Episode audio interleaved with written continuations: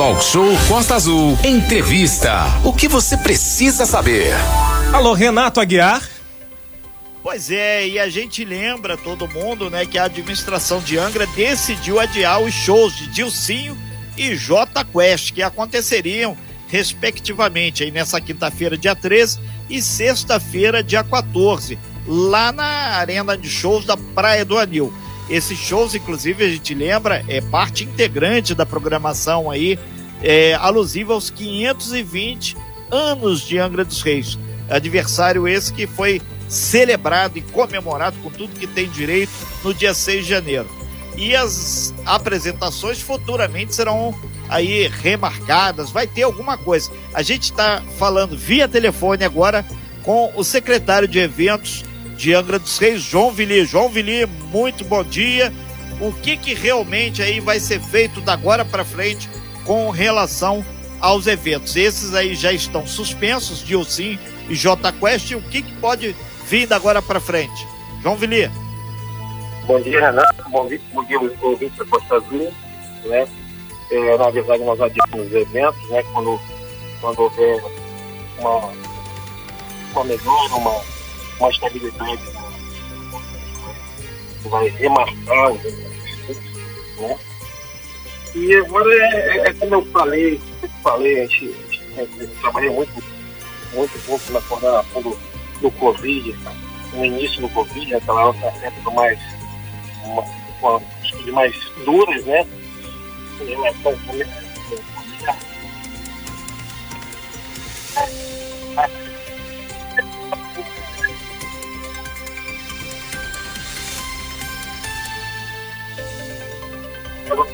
uma grande dúvida, né?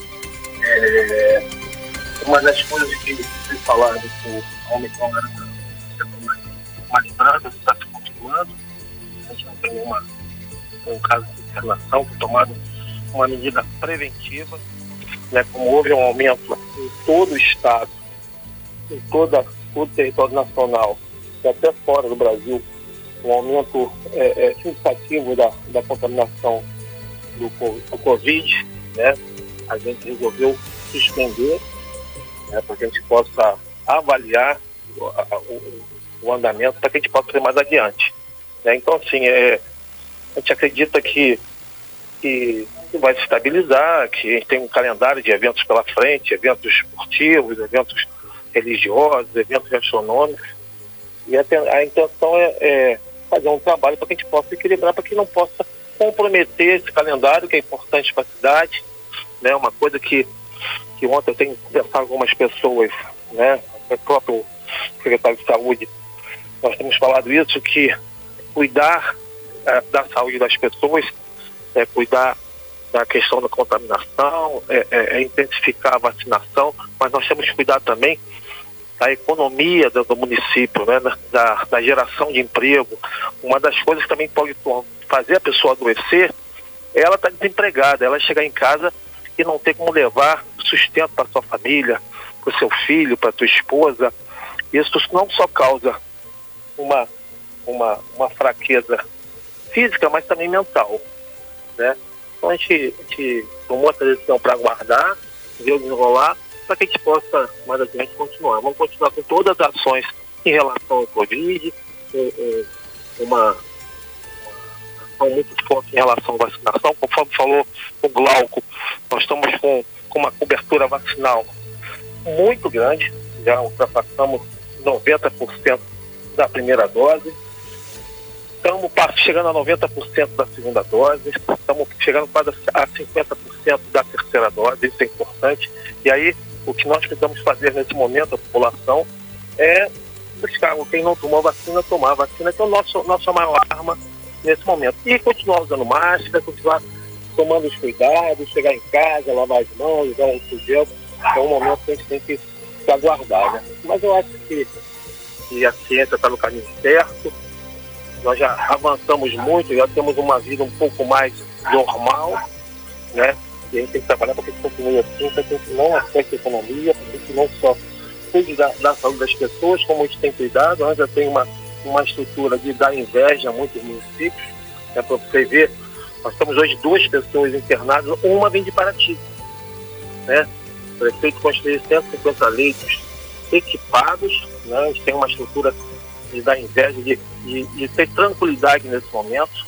O que está acontecendo não afetou em nada ainda a rede de saúde municipal, mas a gente tomou uma medida para cautelar. Cautela para a gente ver quais são os nossos próximos passos. Ok. João Vili, a gente agradece bastante aqui a sua participação. A gente, inclusive, é, registramos via telefone aí com o João Vili e, está aí o registro secretário de eventos de Angra dos Reis a, informando oficialmente com relação aos shows que aconteceriam, shows de Dilcinho e J Quest que aconteceriam ah, na Praia do Anil em função desses novos acontecimentos aí do surgimento aí de um, uma quantidade bastante expressiva de pessoas é, testando positivo para Covid, principalmente com a Omicron, que é a nova variante. Tá aí, então, oficialmente aí, o João Vili falando sobre essa questão. João Vili, muito obrigado. Na minha opinião, aqui é uma decisão correta e acertada.